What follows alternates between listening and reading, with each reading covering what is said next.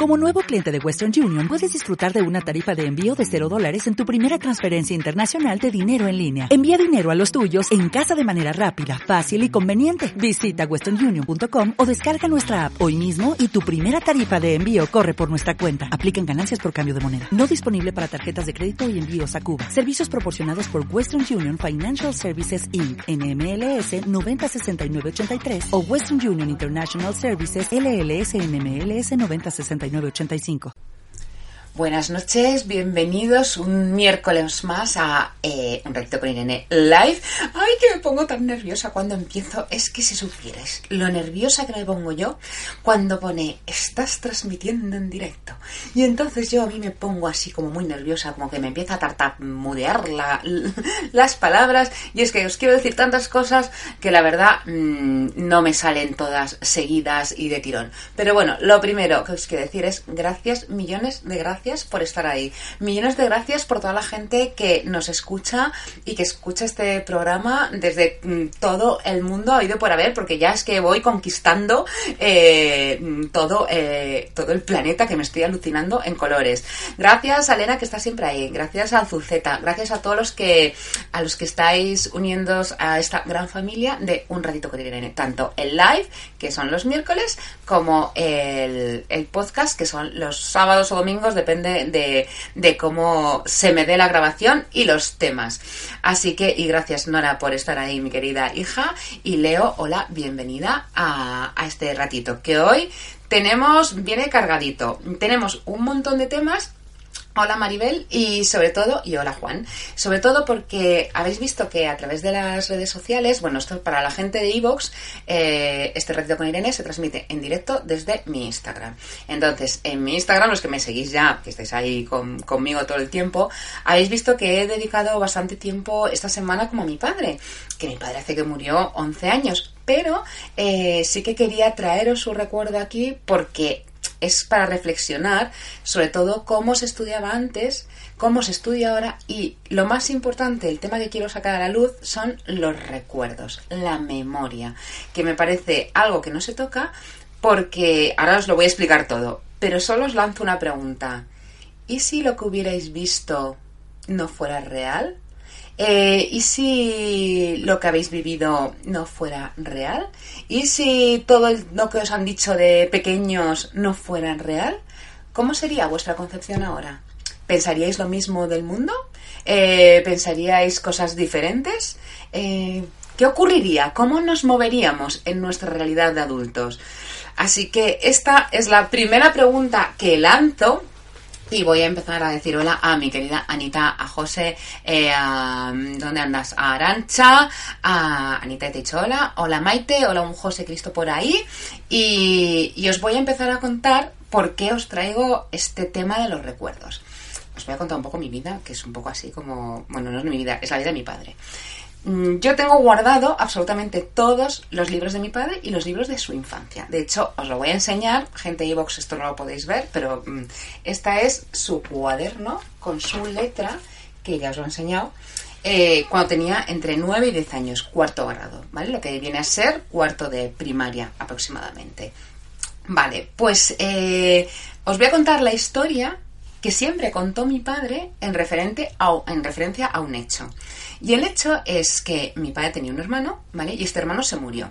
Eh, se murió cuando tenía ocho años, ¿vale? Entonces la, la, leyenda urbana y con lo que él se crió, porque él eh, lo que hace es que lo escribe. O sea, yo esto que os voy a contar está escrito como un par de años antes de morir, él muere con 63, y como a los 60 se pone a escribir versos, porque mi padre escribía fenomenal, ya os lo vais a verlo con 9 años, pues ni os cuento, os cuento con 60. Y entonces él, siempre decía eh, os voy a saludar a todos, ¿vale? Pero es que no quiero que se me vaya la idea. Hola Silvia, hola Petunia, hola mi Sorayita y hola Pili.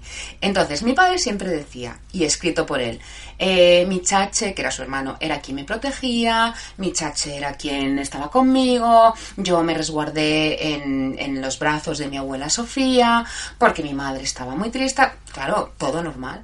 La leyenda urbana también de mi familia decía que este niño con 8 años, 9, se había muerto pues de una meningitis y, bueno, por supuesto el duelo de, mi abuela como quitarlo enseguida fue pues quedándose embarazada enseguida de lo que es de quién es mi tía Rosa a día de hoy y, es un poco bueno pues como vamos a intentar alegrar este dolor y este duelo pero vamos mi abuelo, mi padre toda la vida eh, lo que nos decía siempre era su chache, su chache, su chache, su chache, y, y que, y que qué tristeza, y qué tristeza, y que qué tristeza, y que se murió de meningitis, y qué tristeza. Fin, vale. Yo que me pongo a recoger las cosas aquí de mi señor padre, que las tengo todas aquí en el despacho, no os lo puedo enseñar, pero yo cada vez que me muevo de casa voy como con todas mis casas, voy con la casa de mis padres, con los libros de mi padre cuando era pequeño, y Total, que estoy mirando el otro día y digo, uy, pues este cuadro no lo había visto nunca. Y es el cuaderno cuando él tenía nueve años, entre nueve y diez años, cuarto, cuarto de primaria aproximadamente. Y entonces, aparte de que me sorprendiera el lenguaje, que ahora os voy a leer el tema de la vocación, que vais a flipar a colores, me encuentro esta hojita, que os la enseño aquí, que hoy os voy a tener como si fuera una novela esto. Y la hojita eh, es una redacción que le pide el profesor o la profesora, yo supongo los curas, porque iban a un colegio de curas. Acordaros que estamos en los años 50, ¿eh? O sea, mm, ubicaros en la época de España donde estamos. Eh, y le pedían una redacción de cuál había sido su día más triste. Y todo lo que él nos había contado, pues resulta que no, que no, que no es real. Eh, con nueve años, mi padre escribe lo siguiente. ¿Estáis preparados, no? Voy a terminar de saludar. Mm, Soraya y Jaime, hola. Vale, mi padre escribe. Aunque dada mi corta edad, no he podido tener días tristes. Pero tengo un día funesto para mí. Bueno, también os digo que el lenguaje que emplea es, es alucinante. Y que ha sido el más triste de mi vida. Este día fue el día 22 o 23 de marzo de 1948. En ese día se fue del mundo de los vivos un hermano mío, teniendo yo ocho, teniendo ocho años y por lo tanto mayor que yo. En los años en que esto acaeció, yo era muy pequeño y casi no me di cuenta de lo que sucedía. Pero ahora me he dado cuenta de la gran pérdida sufrida al morirse mi hermano. Pero esta especie de borrón ha sido borrado un poco por el nacimiento de mi nueva hermana. La causa de la muerte de mi hermano fue bronconeumonía, enfermedad que si se hubiera, hubiera sido en estos tiempos se habría podido curar, dado que los adelantos que ha habido en los últimos años, ya que en aquel tiempo solamente se conocía como antibiótico la penicilina. Y ahora, por el contrario, hay una gran eh, cantidad de ellos. Mi hermano, no me acuerdo bien, alucinaros, ¿eh? Mi hermano no me acuerdo bien, murió, como vulgarmente se dice, en un día. Es decir, el día anterior de su muerte, y de esto me acuerdo bien, estábamos jugando con un balón que nos acababan de regalar en el paseo de nuestra casa, que por cierto era bastante pequeña. Por la noche empezó a ponerse malo, y en la noche del día siguiente murió, dejando un gran dolor y vacío en nuestra casa hasta que pasó casi un año. En los instantes en el que él murió, yo no le vi, puesto que había muchas personas en la casa, médicos, familiares y amigos. Pero sí pude oír los sollozos, que fueron muchos y prolongados, de allí concurridos. Ese fue el día que juzgo ahora el más triste, pero que los momentos que ocurría no sé lo que me figuro, pues yo estaba medio atolondrado por el ruido de tantas personas reunidas, en una casa muy pequeña que hoy podríamos dominar un dedal. Mi hermano acababa de cumplir ocho años, cuando le ocurrió la voluntad del Todopoderoso. Fiat voluntat tuas, porque ahí estudiaban en latín. Entonces, con este, con este texto lo que os quiero decir, y ahora no sé toda la gente que se ha conectado, lo que os quiero decir es cuánto es importante las cosas que nos dice de pequeño, porque mi padre casi no se acordaba de su hermano. Y a base de que los demás le hicieran presente a su hermano, mi padre generó un trauma mucho mayor de que él inicialmente estaba. Es decir, mi padre toda la vida ha hablado de su hermano Angelito, toda la santa vida, el gran trauma. Y quizás él con nueve años no lo vivió de esa manera y con cinco mucho menos. Con esto que os lo quiero decir, que por favor, cuando os pasen cosas, y o a los niños que, estáis, eh, los que tengáis hijos, confiemos en los niños. Los niños tienen una, capacidad de, adaptarse mucho mayor que lo que pensamos los adultos. Y lo que es una herida de adulto, quizás no es una herida de niño.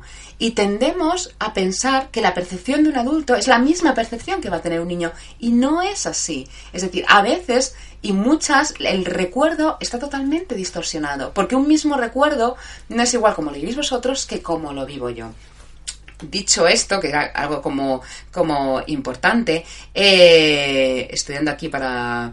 Eh, sobre todo lo que os quiero decir es que este es el ejercicio que yo os propongo ¿por qué no hacéis un repaso, que esto yo lo hago mucho en consulta, de lo que pasó realmente cuando erais pequeños? ¿Qué etiquetas tenéis y que igual no son reales? ¿Qué etiquetas os dijeron? ¿Qué recuerdos os dijeron? Y que igual vosotros ni, ni, lo recordáis, ni, ni falta que os hace recordarlo, porque son recuerdos que os están imponiendo de la persona adulta que tenéis al lado. No sé si me explico, porque igual me estoy enrollando más de la cuenta, pero pero espero que me estéis entendiendo un poco lo que quiero decir. Es decir, los recuerdos que tenemos nosotros son nuestros, no tienen por qué ser de nuestros mayores. Y si nuestros padres nos dijeron, por ejemplo, que esto se ve mucho, es que tu padre me trataba fatal cuando erais pequeños y vosotros no os acordáis, no demos bola a ese recuerdo, no, no, no nos pongamos un recuerdo que no es nuestro. Bueno, eso es lo que nos dice nuestra madre, que seguramente sea verdad, pero igual no es tan verdad. O igual es una percepción diferente. Lo mismo va con los padres. Es que, claro, tu madre pasó esto. Bueno, es que no sabemos lo que pasó realmente. No, éramos pequeños, teníamos una percepción más limitada y en desarrollo. Eh, espero que con esto os haya quedado claro porque la intención de, sacar esta carta a la luz, eh, otro día os pondré cómo mi padre lo relata y veréis que no tiene nada que ver el relato de cómo lo relata con nueve años a cómo lo relata con 60. O sea, un abismo. Es que no, hay, no tiene nada que ver. De hecho, toda la vida se dijo que este niño estuvo en un hospital y ni siquiera le dio tiempo a ir a un hospital. Murió en casa. O sea, murió de la noche a la mañana. Y todo lo que nos habían contado es que había sido una negligencia médica, eh, que mi abuela estaba súper enfadada. O sea, una batalla que no era real. Entonces, la reflexión es, si construimos nuestra vida en cosas que igual no son reales, ¿qué, vida adulta nos espera? Así que, por favor, os lo pido, esto os lo traigo aquí, seguramente señor, mm, mi señor padre es un mensaje para vosotros, para que por favor analicéis qué recuerdos son reales y qué recuerdos no son reales, qué recuerdo nos han impuesto y qué recuerdo no nos han impuesto. Y con esto, mm, yo creo que con, esto ya digo más, más que de, sobra y voy a empezar, ay, que, ahora ya vuelvo a hacer el canelo. Vale, decirme si estáis por ahí. Eh, vale. Eh, hola Marco, y que se acaba de, apuntar ahora mismo. Y ahora vamos con las preguntas reales que me habéis hecho durante toda la semana. La primera pregunta me la hizo Isabel a través de Evox. Eh, Isabel me preguntaba que, que qué ocurría con, los sueños. Es decir, que si ella soñaba a día de hoy adulta que la violaban o que no se acuerda de su infancia, si eso implicaba que lo hubieran violado. Y entonces mi respuesta a Isabel, que, se la dije por escrito, pero que la quiero un poco ampliar, eh, cuando soñéis con violaciones o con que alguien os mata, ¿vale? Hay 20.000 significados de los sueños, ¿vale? Pero yo os voy a decir la que utilizo personalmente. Es, ¿qué parte de ti sientes que te están violando? ¿Qué parte de ti sientes que te están atacando? ¿O qué parte de ti sientes que te están matando? Por ejemplo, si yo sueño que mi vecino viene y me mata, ¿qué parte de mí estoy, estoy sintiendo que quiere, se está muriendo o me la quieren matar? Eh, qué parte de mí está siendo violada. No significa que hayamos pasado abusos, no significa que hayamos pasado malos tratos, no significa más que un sueño en el día de hoy. Y luego hay que contextualizar ese sueño en el momento que está ocurriendo. Es decir, si has tenido una semana que, tú no has sabido poner tus límites, pues ahí tú sientes que te violan tu, intimidad, te, violan tu espacio. Entonces es muy importante cuando analicemos sueños ver en el contexto que está ocurriendo y el significado más allá de los personajes del sueño, ¿vale? Es decir, si hay una violación, es qué siento yo que parte de mí que me estén violando, qué siento yo que me estén matando, qué siento yo si estoy contenta que esté tan alegre, tan contenta, tan jovial, ¿vale? Y así lo que vamos haciendo es sacar esa información del subconsciente al consciente. ¿Os acordáis lo que no, los que no hayáis escuchado el podcast de, autoestima, cosa que me parece fatal, yo ya sé que me enrollo mucho, prometo que el próximo podcast no me voy a enrollar tanto. Eh, el ejercicio de la zona oscura, que es el inconsciente, ahí es donde están los sueños, ¿vale? Los sueños, las intuiciones, las cosas que yo no puedo palpar ni ver tan fácilmente. Así que espero, Isabel, que te haya que te haya contestado. Maribel que me cuenta, he estado visualizando la escena según ibas contando la historia de tu padre. Ay, gracias Maribel. Eh, es que es muy fuerte, sobre todo por eso, porque es que los recuerdos, ¿cuántas veces nos, imponen unos recuerdos que no son nuestros? Es que no son reales y construimos cosas que no son reales. Y entonces eh, es súper importante construir, yo siempre esto lo machaco tanto en consulta, construyamos desde la realidad, desde la realidad. Vale, dicho esto, voy a empezar a contestar eh, a Isabel, ya te contesté el tema de los sueños, y luego eh, me pregunta sobre las crisis de ansiedad. Eh, entiendo que cómo identificarlas y cómo superar una crisis de ansiedad. Vale, cuando os da una crisis de ansiedad, esto es lo que os va a pasar, mm, que os vais a querer morir. Morir es, empiezo a, eh, me empieza por angustia, que empieza como aquí en la boca del estómago, de repente se me pueden paralizar las manos, ojo, el hormigueo puede ser crisis de ansiedad, se me pueden paralizar un poco las piernas, o sea, como que note un, un hormigueo, y el corazón a 250.000. A 250.000 es la sensación de me ahogo, me ahogo, me ahogo, me muero. ¿Vale? Si el pensamiento es me muero, o sea que estás sintiendo que te estás muriendo, eso sería crisis de ansiedad con ataque de pánico. Eso es lo que realmente diferenciaría una crisis de ansiedad de un ataque de pánico. El pensamiento, el pensamiento de me muero. O sea, es que la palmo ahora mismo, ¿vale? Eh, cuando no está el ataque de pánico, ese pensamiento de muerte es el corazón a 250.000 y la sensación de me ahogo, me ahogo, me ahogo y me ahogo. Eh, esta ansiedad, por supuesto, hay varios tipos de ansiedad, varios grados, ¿vale? La grado máxima sería con ataque de pánico, entonces iros corriendo a urgencias directamente para que alguien os lo baje. Eh, si os es leve y lo que estáis sois como más nerviosos o que empieza el corazón a agitarse, eh, muy importante cuando os pase, ¿vale? ¿Qué parte de vosotros, a la pregunta que os tenéis que hacer eh, es, ¿qué parte de mí no está saliendo? ¿Qué parte de mí está siendo enjaulada y no, y no estoy desarrollándome? O por miedo, o porque no tenga recursos, o porque ha, pasado algo a mi alrededor. Entonces, todas las crisis de ansiedad siempre, siempre, siempre, siempre vienen acompañados de algo. O sea, no vienen por arte de birli birloque y no viene porque sí. ¿vale? Voy a saludar a mi Javi, a mi María José, que al final ha dado tiempo, y a mi Bea. Entonces, cuando os dé una crisis de ansiedad, lo que tenéis que hacer es, eh, lo primero, eh, sí, es que tú es, efectivamente, que estabas donde las cañas, y digo, es que María José me ha dicho, igual hoy no puedo que me voy de cañas. Digo, mira qué suerte. Bueno, cuando tengáis una crisis de ansiedad, lo que tenéis que hacer en ese momento, en ese momento, primero no vais a poder pensar, porque vuestro corazón va tan rápido el, bombeo del corazón va muy acelerado, por lo tanto el pensamiento cognitivo no va a estar. O sea, no, no penséis que en ese momento vais a pensar, porque solo vais a poder pensar en respira. ¿Vale? Es decir, la única palabra que tiene que estar en vuestro cerebro es respira, respira, respira, respira. Fin. ¿Vale? Mm, no intentéis buscar una solución al problema en ese momento, porque no lo vais a encontrar, básicamente porque estáis bloqueados. Eh, no vais a poder encontrarnos fenomenal porque estáis bloqueados. Entonces, la única cosa que podéis hacer es regular la respiración. Y regular la respiración es tan simple como respirar. Es decir, tomo aire, quito el aire. O sea, inspiro y expiro. Fin. Entonces, cuando toméis aire, lo que tenéis que hacer es, es cómo sentir las cómo entra el aire desde, desde las fosas nasales y cómo llega a los pulmones, ¿vale? Y cómo sale. No hace falta eh, que mm, hagáis mm, grandes números mm, de contorsionismo en, en, el plano de eh, eh, tomar aire y expulsar el aire. Es decir, no hace falta que hagáis ¿vale? Que esto nos encanta y esto sale en las películas cuando da crisis de ansiedad.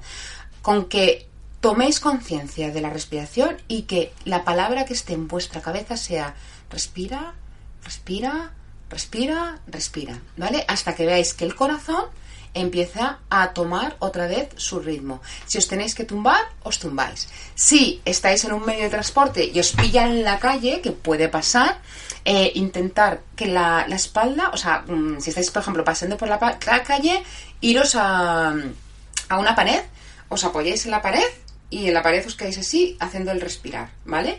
Si estáis en el metro, por ejemplo, eh, intentar no ver nada ni nadie, o sea, fijar vuestra mirada a un punto fijo, como más allá de, de, lo que sería, si estuvierais leyendo un libro, pues como un punto ciego, como un palmo más, más allá de, un libro aproximadamente, ¿vale? Ponéis la mirada en un punto ciego y lo mismo. Respiro, respiro, respiro, respiro, respiro.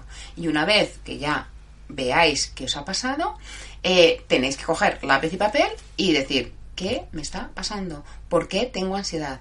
Si veis que no lo podéis controlar, para eso estamos una cosa maravillosa, que ya somos los psicólogos, para saber qué parte del inconsciente y qué parte eh, está ocurriendo de ti, que no falta irse a las profundidades del alma, está poniendo, qué parte de ti realmente está cortocircuitando con tu realidad. Porque las crisis de ansiedad es que hay un cortocircuite con la realidad, ¿vale?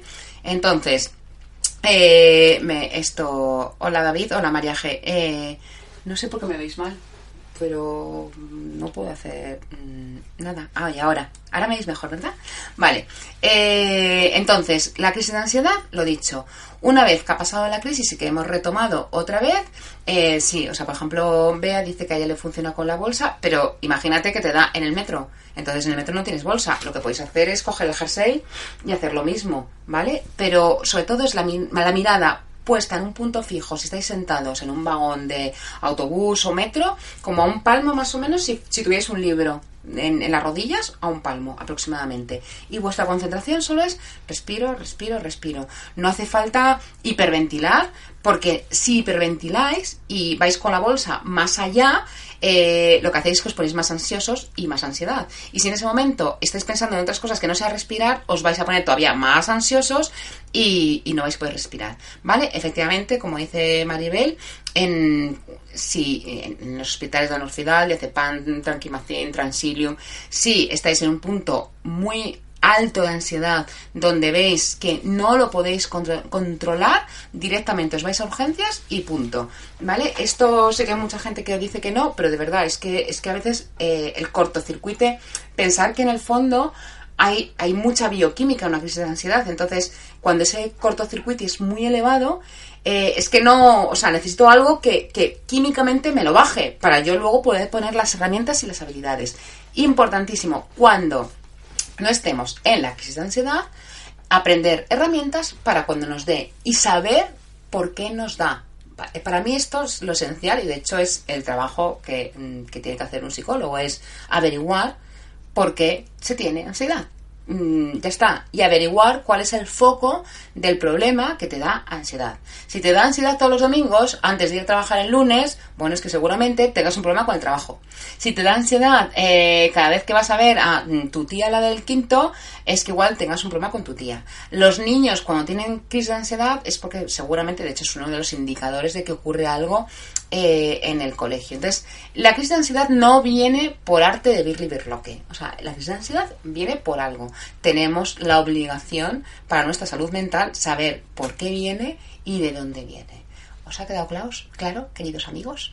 Vale, porque os veo muy callados hoy. Menos mal Elena que interviene. A veces hay... Eh, y hay a veces que la taquicardia no para aunque intentes relajarte. Si te pasa estando sola en casa, es un susto total. Claro, si la, a ver, esto yo juré nunca haberlo dicho, pero es verdad que siempre tener un tranquimacin a mano o un lexatin a mano mm, soluciona mucho. Porque a veces es que es, que es tan elevado el nivel de ansiedad que es que te ahogas. O sea, es que, de hecho, quiero puntualizar aquí una cosa que la ansiedad, o sea, la crisis de ansiedad, esta sintomatología, es un síntoma de algo y hay que ver qué es lo que ocurre, ¿vale? Porque puede ser un cuadro de estrés que dé como consecuencia una crisis de ansiedad, pero la ansiedad es una cosa y el estrés es otra, ¿vale? Hay que intentar mm, diferenciarlos, que eso eh, tú puedes tener muchísimo estrés por, por algo puntual, ¿vale? Y es algo que lo que lo podemos manejar o tenemos ansiedad porque estamos realmente no gestionando bien nuestras emociones o algo emocional. ¿Os ha quedado claro, queridos? Hola, querida Soraya de Edición Ilustrada, que no sé cómo te da tiempo a verme con todo lo que tienes que leer. Y Torrano Frías, que también. Eh, después siento, me dice David, después siesta, estoy en modo stand-by. Eh, que después de la siesta te pones en stand-by, no me entero. ¿Qué tiene que ver esto con la ansiedad, David? Cuéntame. Así que, que eso es lo que os digo, ¿vale? Hay que controlarlo. Vale, muy bien, gracias. Vea que me respondes que estás, que, que, todo lo, lo, lo estáis entendiendo perfectamente, porque ya sabéis que yo me enrollo. Bueno, y mi querida Carmen. Carmen de mi corazón, que te he visto que te has conectado a las primeras, que no te he dicho hola, porque digo, es que cuando ponga tu pregunta, ¿qué, qué, qué voy a hacer contigo, querida Carmen Rosa de G? Pues mi Carmen Rosa de G, mm, manifiéstate si estás por ahí, porque sé que te has conectado al principio, que no, no me ha dado tiempo, estaba yo con todo el rollo de mi padre, y, mm, y no, no te he dicho nada. Eh, Carmen, eh, ¿qué dice? Nada tiene que ver con los callados. Esto no sé, David, ¿qué me estás diciendo? Mm, tradúcemelo que lo entienda, que no se lo, o sea, me he perdido. Bueno, voy a contestar a, a Carmen. Carmen habla, atentos, ¿eh? eh guarde, ah, hola Carmen, sí, sí, pues di hola, hola hija de mi vida. Vamos a ver, Carmen, de mi vida y mi corazón, ¿cómo me puedes poner esta pregunta para el día de hoy? que yo la voy a compartir porque tú haces una pregunta y yo te la contesto. Y mi querida Carmen, eh, seguidora de nuestro Instagram y nuestro podcast, dice, guardo casi todo. Cosas de mis niños, notas, trozos de pañales con los que se dormían. ¿Qué te parece? A ver, querida Carmen, ¿me puedes mm, matizar lo que es trozos de pañales con los que dormían? Porque claro, yo cuando vi esto dije, eh, ¿qué son trozos de pañales? Porque lo que me viene en la cabeza es como pañales. O sea, entonces, guardar todo de tus hijos, ¿para qué? Todo no. Otra cosa es que tengas un cuaderno, que tengas una foto, eh, que tengas, bueno, pues recuerdos de ellos, de obviamente cuando eran pequeños, para que incluso ellos cuando sean mayores lo puedan tener. Sí, sí, tú ríete, pues me dejaste espasmada, ¿eh? Con lo del trozo de pañales. Digo, ¿pero qué trozos de pañales? Sí, ¿lo ves? Carmen, contéstanos los trozos de pañales. ¿Qué, ¿Qué guardas en un pañal? O sea, ¿qué es el trozo de pañales? Porque ojiplática que me dejaste. Entonces, eh, y además, entonces, la historia es que no lo que no es bueno es aferrarnos al pasado, ¿vale? Eso es lo que no es bueno, Carmen. Entonces, si tú estás aferrándote al pasado como una posesa, eso muy mal, fatal. Porque la vida eh, es vivir y la vida es evolucionar y, y querernos aferrar no, no nos lleva a ningún lado, ¿vale? Entonces, está bien que te quedes con cuatro cosas de ellos, pero ya, o sea, lo de los pañales mm, me parece un poco excesivo, ¿qué quieres que te diga? Y luego, yo sí que es verdad que a mí me hace mucha ilusión, pues, pues por ejemplo, tener esto de mi padre, que os prometí que os lo iba a enseñar. Este es el libro de cuarto de, de cuarto grado, que era cuarto de GB, cuarto de primaria, eh, que alucináis. Entonces, bueno, yo sí, pero tengo un cuatro cosas, pero cuatro cosas son cuatro cosas. Y de mis hijos tengo poco, pero básicamente porque porque el aferrarte las cosas no te deja evolucionar. Entonces, bueno, sí que tengo cuatro cosas, pero, pero poco más. Mm, es verdad que hay personas que son más sentimentales que otras, pero claro, a la que tengas cuatro hijos, o no sé cuántos hijos tienes, Carmen, cuéntame, a ver. Eh, no me notan, Maribel, la falta tirar somos brutas. Yo guardo hasta la pulsera que le pusieron por nacer en el hospital, dice María G. No, yo lo tiré todo. Yo las, las tiré todas, o sea, tiré todo. Eh, no hace falta, mis hijos dormían tocando trocitos, los partía. Vale, vale, vale, vale. Resuelto el misterio de los pañales, es que ellos se quedaban como dormiditos, ¿no? Y entonces partían los trocitos y te hacían, a ver, eh, no, Maribel, no hace falta tirarlo todo, no hace falta que seáis tan brutas como soy yo, ¿vale? Pero sí eh, que tengáis conscientes que hay cosas eh, que son que son excesivas. Entonces bueno todo lo que está dentro de la normalidad y que no abulte mucho pues está muy bien pero pensar que nacemos sin nada y nos vamos sin nada. Entonces para qué queremos tanto recuerdo para nada.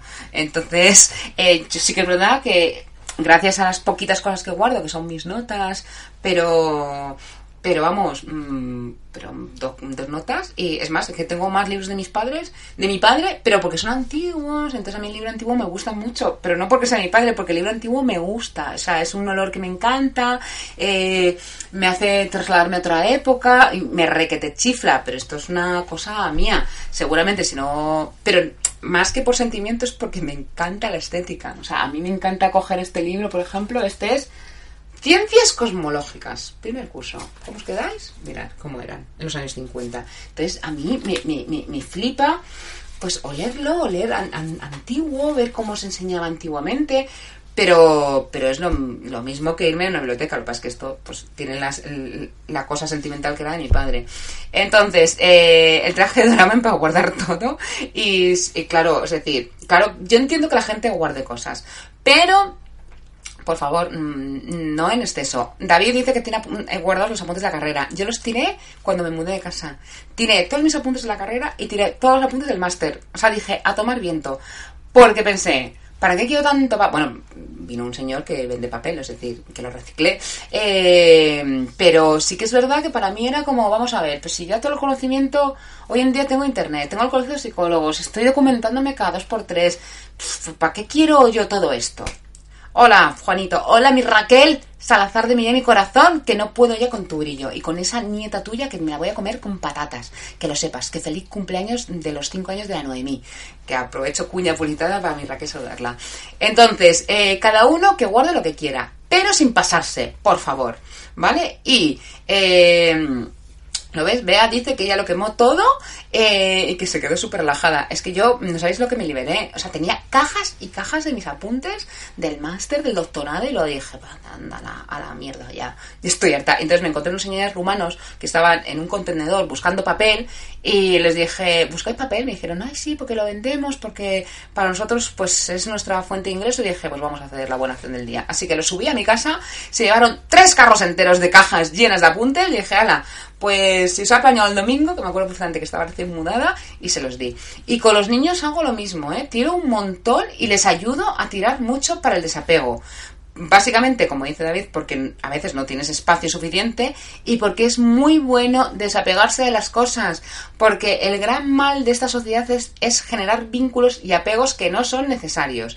Entonces, si siempre nos apegamos a las cosas, nos va a costar un montón avanzar. Así que mm, yo os recomiendo cuanto menos mejor, armarios ligeritos, eh, cosas en la casa ligerita para que así eh, vuestra mente también es para, es una cuestión también mental, para que vuestra mente, ¿cómo os diría yo?, esté ordenada. Si vosotros vivís en el caos, vuestra mente va a ser caótica. Si yo abro un armario y tengo 50 generaciones en el armario, me va, me va a dar un infarto cerebral. Entonces, ¿qué necesidad? Si yo me compro una sudadera, y otra sudadera no la utilizo, pues la doy a los pobres o la doy a los... Hoy en día es súper fácil, es decir, hay mucha gente, hoy todo se recicla, o sea, no es como antes que te daba como pena tirar las cosas. Hoy en día todo el mundo utiliza cosas, está humana, están los, los bidones de, de zapatos, o sea, que la verdad yo mm, os, os, animo a que hagáis limpia en casa, os vais a sentir fenomenal y que compréis cosas nuevas, cosas actuales, cosas que vayan ahora con vuestra personalidad. Y aquello que es de mucha penita tirarlo, pues lo guardáis un poquito y lo metéis, pues yo qué sé, en un sitio que no moleste. ¿Qué dice María G? Eh, hombre, lo de los apuntes lo entiendo, pero no sé, supongo que lo mío entra dentro de lo normal. No, no, entra dentro de lo normal, sí. La que no es normal soy yo que tiro todo. o sea, eh, o sea, tú eres normal, la que yo reconozco que me paso, pero de verdad es que no quiero, o sea, intento mm, enseñar a mis hijos y a mí misma y a vosotros intentar hacer el menos apego posible. Es que de, verdad no sabéis la libertad que, que, es saber que no se depende de nada ni de nadie. O sea, es que eso no tiene precio. Entonces es como, como, no, como liberarse y decir, es que no, ¿por qué me voy a pegar? O sea, ¿por qué me voy a pegar un jersey? O sea, ¿a qué poder le voy a dar un jersey? O sea, me lo estoy quitando a mí para dárselo a un jersey. Es que no, es, es ridículo. O sea, eh, mi Cristina mía de mi corazón, mm, tú, esto que sepas que va a ir procrastinación seguramente. Estoy debatiéndome entre anorexia y, y procrastinación para este domingo. ¿eh? Ahí estoy. Eh, entonces tú, Cristina, todos los temas que me vas proponiendo los voy cogiendo.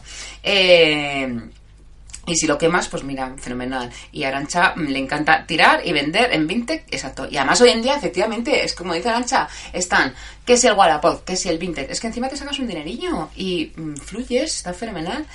Tú, Azul Z, me dice, yo lo llevo fatal, hoy intenté hacer limpieza de armario y solo me deshacer tres prendas. Pues fatal. Fatal, Z. Pero fíjate, eh, yo te diría una cosa, Z si tú sientes que te cuesta mucho la limpieza, ¿vale? Es decir, que te cuesta tanto, hazlo más a menudo.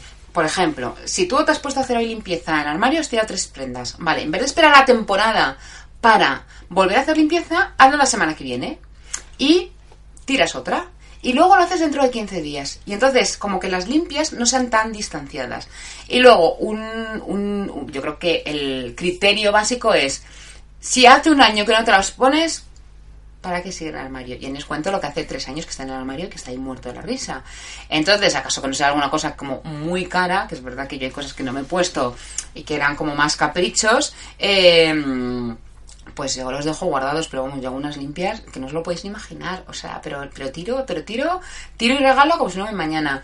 Eh, más que aprender a tirar, hay que aprender a comprar, efectivamente. Y sobre todo lo que os digo, va fenomenal el, el yo me voy a comprar una sudadera, pues quito una sudadera al armario, ¿vale? Entonces siempre vamos como generando cosas nuevas. Y luego porque es muy bueno vernos con cosas nuevas y porque además ayudamos a la economía, porque si gastamos un poquito, la economía también fluye y contribuimos a la sociedad. Azulceta, eh, sí, tema anorexia y bulimia, van los dos juntos y todo lo que es eh, trastorno de la conducta alimentaria, ¿vale? Que además hay un montón de trastornos, bueno, hay tres más, eh, que de hecho hay uno, que os lo voy a meter la cuña publicitaria ahora, que es alucinante, que es el, el pica, que es el, comer, las adolescentes comen tiza, ¿vale? Entonces está diferenciado lo que es anorexia, bulimia, está el pica y luego está los trastornos con, el de la trocón. Y, y, hay otro ahora mismo que no me acuerdo, pero hay cinco, son cinco, o sea que imaginaros. Eh, hola, Cuquito, hola Isabel, a mí también me cuesta tirar, pero es que eh, hay gente, es que de verdad, practicar el desapego es lo mejor, o sea, el mejor consejo que yo os puedo dar. Practicar el desapego porque es que vais a sentir que todo fluye y sobre todo porque cuando os desapegáis de las cosas, también estáis dando como un paso a la confianza a la vida. Es como, mmm, voy a confiar en que la vida pues me va a dar para seguir comprando y todo el mundo al final compra, o sea, aunque sea en el chino, básicamente. Eh, tú la comías, Belén, comías la de esto para, sí, ¿te acuerdas que antiguamente se comía la tiza para que diera fiebre y también esto me acuerdo? Pero vea, ¿qué tienes mi edad más o menos? Porque esto era de mi, de mi, de mi época, el, el tomar, el tomar tiza. Pues lo del pica es que las adolescentes toman tiza, eh, pero es para que se, para que se haga como una bola en el estómago, o sea, es, como para que se haga una pasta y eso hiciera un poco como de balón gástrico. Bueno, total, un horror. O sea, a mí eso me parece un horror. Eh, Azul Z, me decías qué diferencia había entre 37 años, entonces es mucho más joven que yo, hija. Eh, la diferencia entre anorexia o anorexia nerviosa, bulimia, bulimia nerviosa, es la parte emocional. ¿Vale? Es eh, tú, por ejemplo, o sea, yo, por ejemplo, puedo tener anorexia porque dejo de comer, caigo en una anorexia porque eh, empiezo a adelgazar, adelgazar, adelgazar, no quiero comer, no quiero comer, no comer, pero no es nervioso. El punto del nervioso es la imagen corporal, ¿vale? Es lo que eh, yo siempre me veo gorda, yo siempre, aunque esté muy delgada, estoy buscando mecanismos, ¿vale? Lo mismo para la bulimia. Pero por regla general, bulimia, anorexia, anorexia, bulimia es como un continuo, ¿vale? Entonces, cuando te obligan ya a comer, te vas a esto a, la bulimia y en bulimia es donde comes, comes, comes, atracón, atracón, pero la imagen mental es la que no llega a estar sana, básicamente, ¿vale? Eh, y la diferencia es que va con, o sea, la nerviosa es la que está asociada a la imagen corporal, es la que hay una distorsión cognitiva de la imagen corporal. No sé si me he explicado, ¿vale? Eh, entonces, a mí también ansiedad me da como una posesa, como si no hubiera un, ma un, mañana. Hola Celestino, que te estoy viendo por ahí, que no te digo nada. Eh, esto, Isabel, ¿por qué te quedas plática de la tiza, no? Sí, sí, lo de la tiza es, es que es flipante, lo del pica, pero se está dando un montón. Eh, Carolina dice, hola, yo tengo rachas, me lo guardo todo como me da y lo, me lío a tirar y regalar y luego me arrepiento. Bueno, pero ya, mira, pero yo prefiero eh, una Carolina que te dé el arrebato de locura y digas, venga, tiro, tiro, tiro, tiro, tiro, lo regalo, a que vayas almacenando, porque al final, mmm, si has hecho, lo has hecho, es decir, no te puedes arrepentir, es como, ah, ah, ah, se siente. Pero de verdad, es que, es que va fenomenal. Yo, de verdad, lo digo, súper bien. Eh, Azul me dice, Azulceta, que cómo te llamas a todo esto, porque me encanta tu pelo azul. O sea, Azulceta es una chica guapísima con un pelo azul maravilloso que me deja mmm, ojiplática siempre. Y me dice, yo he tenido o tengo, porque creo que será para toda la vida, bulimia nerviosa por problemas de relación en casa, pero nunca lo hacías por imagen. Es que ahí está el, el punto, ¿vale? Es, es, ver la imagen corporal que tienes sobre ti, misma pero no te preocupes que yo voy a hacer un podcast entero para dejarlo clarito, ¿vale? Entonces, es como quien realmente marca la diferencia. Eh, tiene, es verdad que es para toda la vida el chip mental y que cuesta mucho salir de ella, que se sale obviamente, que cuesta, pero esto es como un alcohólico. O sea, un alcohólico siempre va a ser alcohólico aunque deje de, de, beber, ¿vale? Pues esto es lo mismo, es decir, tienes que va a ser siempre como tu caballo de batalla de saber dónde tienes que poner los límites y tu control, ¿vale? Pero tu caso, por lo que me cuentas, es un poquito más complicado. Entonces hay que ver porque esos atracones te los, te los dabas. Porque entonces no tendrás bulimia y lo que tendrás es un trastorno de atracón, que es, otra, que es el que zampa, zampa, zampa, zampa, zampa y zampa. Y luego pues te sientes mal y dices, hostia, me he pasado zampando, voy a vomitar. ¿Vale? Que igual es, que es diferente a la bulimia. ¿Vale? La bulimia, la anorexia es con, con trastorno de la imagen mental. Es un cambio de imagen mental. ¿Vale? Pero ponemos un...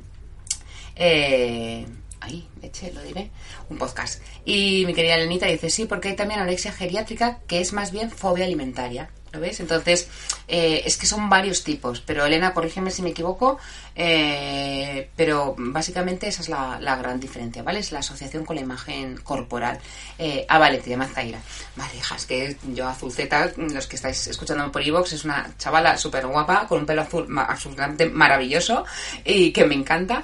Y, bueno, que se une a nuestro programa, llevas ya dos semanitas ahí enganchada, que estoy súper contenta, igual que con los demás. ¿Y qué más? Bueno, habiendo dicho esto, querida Carmen, nos has dado mucho juego mm, sobre los pañales de tus hijos. Hemos salido, ¿por qué nos decías esto? Porque de verdad era algo que decía, ¿pero por qué los pañales se los guarda? Em, vale, eh, luego, eh, mi querida Eva, eh, a ver si hay alguien que me pregunta algo. Vale, Dios que. Eva me dice, ¿cómo ejercitar la constancia?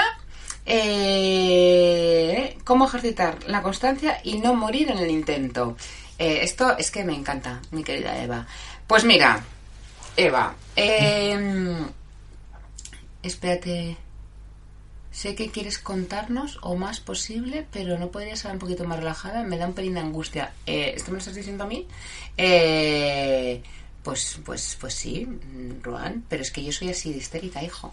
Entonces, pero yo intento hablar más despacio. ¿Sabes por qué también hablo muy rápido? Porque son menos 20 y esto a menos 10 me dice que ya vaya despidiéndome, porque si no, mm, Instagram no me deja. Eh, y esa es la diferencia. Y ya os he dicho al principio un poco nerviosa, pero una que es así. Eh, pero vamos, si te da angustia, no te preocupes, porque yo creo que igual es mejor que lo escuches por y así ya, pues, mm, no sé, igual verme hablar y escucharlo es diferente que solo escucharlo. No lo sé, pero vamos, intentaré hablar más despacio. A lo que íbamos, si nos partéis la risa. Aquí, Evox, queridos míos, que me estáis escuchando, que sepáis que aquí la gente se está partiendo con emoticonos de risa, risa, risa, porque me regañan. Pero me parece muy bien que me digáis todo lo que tengáis que decir, porque estáis en todo vuestro derecho. Eh, a ver, aparte de reíros, voy a contestar a mi querida Eva. Eh, ¿Cómo ejercitar la constancia y no morir en el intento? Vale, la constancia es un tostón. Así de claro os lo digo. Es decir, la, la constancia es algo que es una cualidad que se ejercita y que tiene que ser trabajada toda la vida de Dios. Es decir, no nacemos constantes. La constancia es una cualidad que se genera para alcanzar. Eh, para alcanzar nuestros objetivos. Bueno, entonces, Ruanomaica, eh, ¿en, Evox te parece que mejor, que hablo mejor? En Evox hablo más despacio porque como voy pautada y voy con todo un guioncito y luego voy así como sentida, porque no sabéis cómo grabo yo mis, mis podcasts, o sea, me tenéis que, me tendréis que ver. Entonces, eh, porque yo me inspiro y es como mm, que yo creo que lo notáis un montón y por eso me enrollo una barbaridad. Dicho esto, eh, esto que ya me pierdo. Eso, que la constancia. Entonces, la constancia es una cualidad. Eh, la constancia es algo que hay que aprenderlo. Es aprendido, no se nace constante, ¿vale? Entonces, las personas que son más constantes es porque tienen su meta muy clara y como son, es una meta muy clara, van eh, todos los días a por esa meta, incluidos los niños pequeños. Cuando son mayores, tú tienes dos opciones, o ser un vago redomado o ser constante y alcanzar los objetivos. Bueno, hay más continuo, estoy exagerando. Pero sí que es verdad que, que, lo que hay que hacer para ejercitar la constancia es ponerse el objetivo pequeñito y las pautas diarias pequeñas. Si os ponéis pautas muy grandes, vais a acabar de la constancia hasta el, hasta el moño. Entonces, yo, desde luego, mi forma de, de ejercitar la constancia es todos los días tengo que hacer una tarea y todos los días la hago. O mm, el fin de semana tengo que hacer, yo qué sé, los baños, por ejemplo. Entonces, eh, cada uno que elija eh, la tarea constante que quiere. Y cuanto más la ejercites, luego también es no darle bola. Es decir, no. Pues si tú te pones que tengo que hacer los baños los sábados, pues tengo que hacer los baños los sábados, punto. No, no cabe en mi cabeza, ay, qué coñazo, ay, qué aburrimiento, ay, me gustaría ayudarme. No, tengo que hacer el baño y lo hago. Entonces, mm, sí, a la tarea le ponéis como la orden, sin más, es mucho más fácil. Bueno, gracias a todo lo que me decís que os encanta eh, los e y, y, escucharme varias veces. Que de verdad que me podéis criticar, ¿eh? que es broma. Pero sí, sí, yo hablo súper rápido. Pero hablo igual, así de rápido, en consulta también hablo bastante rápido y en los talleres también. Eh, en los talleres, si hay mucha gente, no. No porque voy al ritmo de la gente que me está escuchando. Aquí, como no os veo, solo mm, el feedback me lo dais cuando, cuando os leo, pues, pues me cuesta más como llevar como vuestro ritmo. En conferencias no, en conferencias voy mucho más despacio porque eso sí que, sí que sigo el ritmo de, de los asistentes, siempre. Y, y, de hecho me lo marca la gente, no lo marco, no lo marco yo. Eh, ya me he perdido. Entonces ahora voy a. Pobre, la pobre chica. O sea, puedes criticar sin ningún tipo de problema. Solo faltaría. Vamos, vamos, vamos. Eh, que bueno, luego gracias a los que me dicen esto, que soy un amor y que gracias por todo, es que me da como un poquito de vergüenza a veces. Eh, así como, mm, hablar rápido es bueno, yo lo rápido, bueno, Elena habla mucho más rápido que yo. Elena, tú hablas muy rápido, hablamos las dos más o menos así, taca, taca, taca, taca. Eh, entonces, eh, espérate, que es que no sé, eh, ahí estaremos, ahí. A ver, es que David me ha mandado una. Me ha mandado una pregunta y, no la entiendo. Eh, a ver, dice Azul, a mí siempre me ha gustado cómo hablas, te conozco desde que sigo... Ah, vale. Bueno, pues ahora ya me pongo colorada. Eh, hola, Jero Madrid, ¿cómo estás? Y hola pues aquí, ¿qué, tal estoy guapa? Pues mm, esto, pues encantado, pues haciendo un directo eh, con toda mi gente de Evox y la gente de, Instagram. ¿Qué os iba a decir? Vale, constancia. Y luego me queda, eh, ah, Laia me preguntaba igual, ¿cómo rebajar la autoexigencia? Vale, la única manera de bajar la autoexigencia es reconocer que eres exigente, ¿vale? Es decir, primero eh, tienes que reconocer en qué grado de exigencia estamos.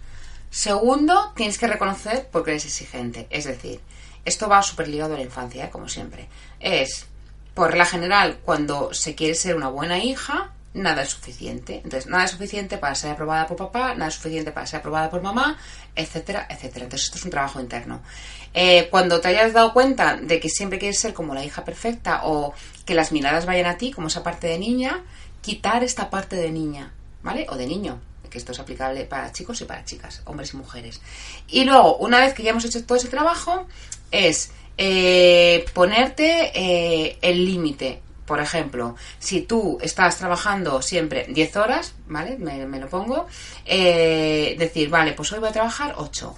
O si haces 4 horas de tirón, pues hacer mm, un descanso de 10 minutos, ¿vale? Lo que tienes que intentar es esa autoexigencia regularla, ¿vale? Para que sea solo para ti, no para demostrar al mundo todo lo que vales. Eh, por cierto, Jero, que por aquí no voy a ligar como comprenderás, mm, de decirte.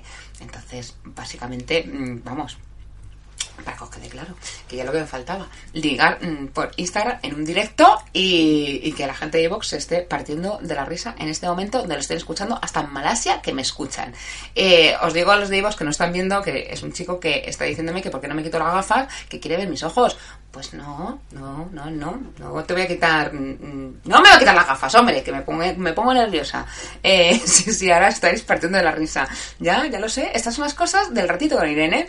¿Que queréis ver cómo liga Irene? Pues mira cómo liga Irene. Un chico viene de Almería, Jero te dice, hola guapa, ¿qué tal estás? Quítate las gafas, que quiero ver tus ojos. Y yo le digo que no ligo por internet, gracias. Yo atiendo por internet, pero no ligo por internet. yo lo que me faltaba, ligar en un directo. Bueno, eh, os estáis partiendo de la risa, cosa que me agrada infinito siempre terminar mis live.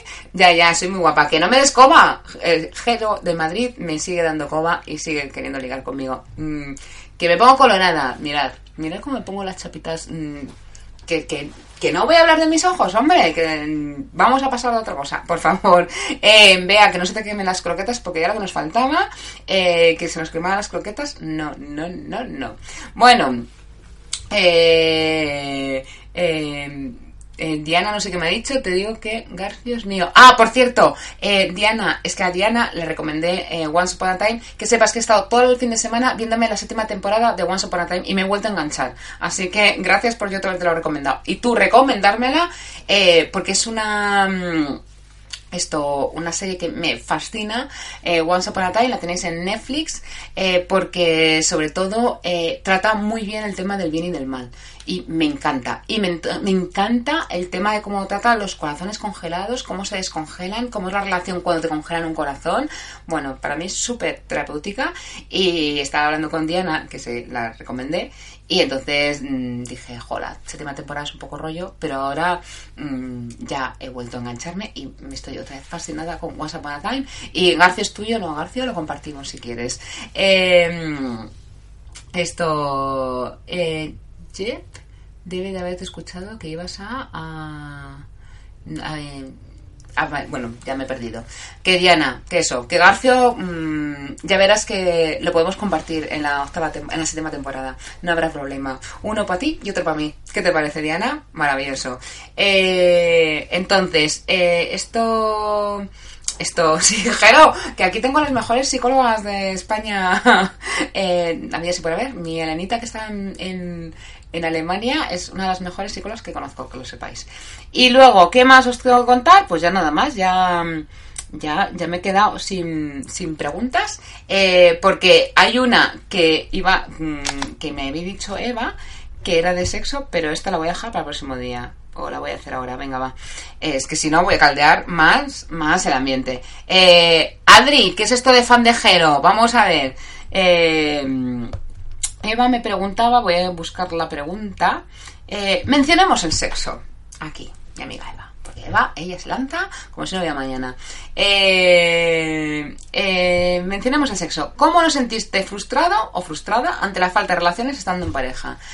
Pues mira, querida, eh, hay parejas que sienten, sí, sí, uy, uy, dice David, que sienten que la sexualidad no es tan importante. Para mí sí que es importante, a nivel terapéutico, personal, psicóloga, em, emocional, lo que queráis, todos los niveles.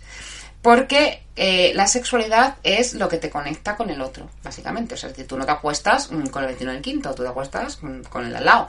Tú no te acuestas con, con tus amigos, tú te acuestas con, el, con, con tu pareja, ¿vale? Entonces, la sexualidad es el vínculo que, que el gran vínculo diferenciador de, eh, de la persona que tienes al lado de los demás, ¿vale? Entonces, quitar esa especialidad al vínculo me parece un horror. Es verdad, eh, como es que vea, dice, como diría yo, hoy, hoy, hoy, hoy. Eh, es verdad que hay parejas que tienen mucha dificultad con el tema sexual. Entonces, lo que yo recomiendo siempre es que cuando hay una falta de sexualidad se hable de por qué está esa falta de sexualidad entre los dos. Eh, es porque nunca funcionó desde el principio, que hay muchas parejas así. Eh, es porque de repente se murió el amor. Es porque de repente algo pasó que, que no nos comunicamos de igual manera. Eh, hemos entrado en una crisis existencial y entonces no tenemos esta relación con nuestra pareja. Entonces, lo que tenéis que hacer es que si no, si teníais una sexualidad sana y ahora no la tenéis, es que algo ha pasado. Entonces, la sexualidad es importantísimo. Eh, los terapeutas somos maravillosos, los consejeros del amor, que para eso están las terapias de pareja. Las terapias de pareja son facilísimas en el sentido que son las... A mí es un tipo de terapia que me gusta un montón, porque se aprende muchísimo de uno mismo y se aprende a ver qué es lo que estoy implicando con el otro. Y las sexuales, es decir, que son también bastante sencillas, ¿vale? Mm, Bastante sencillas dentro de lo que es el ámbito de la psicología. Eh, dentro de la dificultad que tiene tocar todas las emociones. Pero si la pareja tiene tiene problemas sexuales, lo que tenéis que hacer es primero hablarlo entre vosotros, ver si tenéis que volver eh, a redefinir vuestra pareja, volver a reconquistar esa pareja y si hay una limitación sexual hay que hablarla y trabajarla, ¿vale? Hay a veces que hay un problema mayor y otras veces que no. Esto, aquí ya aquí ya meto a hombres y mujeres, ¿eh? Porque ya depende un poco de la edad. Así que, dicho esto, 8 mm, y 53, eh, 7 y 53 en Canarias, mi querido Instagram me va a decir chao, chao, adiós. Así que, mi querido Adri, yo necesito la receta para tener pareja y luego ya ver esos problemas. Mira, Adri, tú ya sabes lo que te voy a decir, ¿verdad? Entonces, mm, voy a decir lo que diría Bea. Hoy, hoy, hoy, hoy, hoy, me voy a caer la boca eh, porque ya sabes lo que tienes que hacer, querido mío. Eh, bueno, ¿qué os mando? Sí, os dejo porque sabéis que luego Instagram es que me dice, mm, se corta, entonces me lo, me lo, me lo, me lo para, hay 55. Así que tengo que cortaros de aquí. Eh, Adri, ya sabes lo que tienes que hacer. Zayat Music, mm, haz caso a tu Irene que bien lo sabes que yo solo te llevo por el buen camino. Eh, al resto, a Zuceta un beso muy fuerte, un besazo muy fuerte a Bea, a Elenita, a Soraya, Soraya Hidalgo y Soraya Ilustrada, a todos los que habéis estado ah, entrando y saliendo y todos los que, a mi Carmen y sus pañales. Eh, a por supuesto, le vamos a dar las buenas noches por habernos hecho pasar este rato divertido. A mi querido David y a todos vosotros que estáis ahí, a Bruno Maika, eh, a Carolina y un besazo a mi Vanessa, que es mi prima, y un besazo muy fuerte a todos los que vengáis después, que ya sabéis 24 horas, a los que me estáis escuchando a través de Evox y un beso muy fuerte también a Isabel, a Maribel y ya creo que no me dejo a nadie más. Y todos los que me dejo, pues daros a todos por besados. Un besazo muy fuerte. Nos vemos el domingo en el podcast y el miércoles que viene en el ratito con Irene live. Un besito. When you drive a vehicle so reliable it's backed by a 10-year, 100,000-mile limited warranty, you stop thinking about what you can't do and start doing what you never thought possible. Visit your local Kia dealer today to see what you're capable of in a vehicle that inspires confidence around every corner. Kia, movement that inspires. Call 800-333-4KIA for details. Always drive safely. Limited inventory available. Warranties include 10-year 100,000 mile powertrain and 5-year 60,000 mile basic. Warranties are limited. See retailer for details.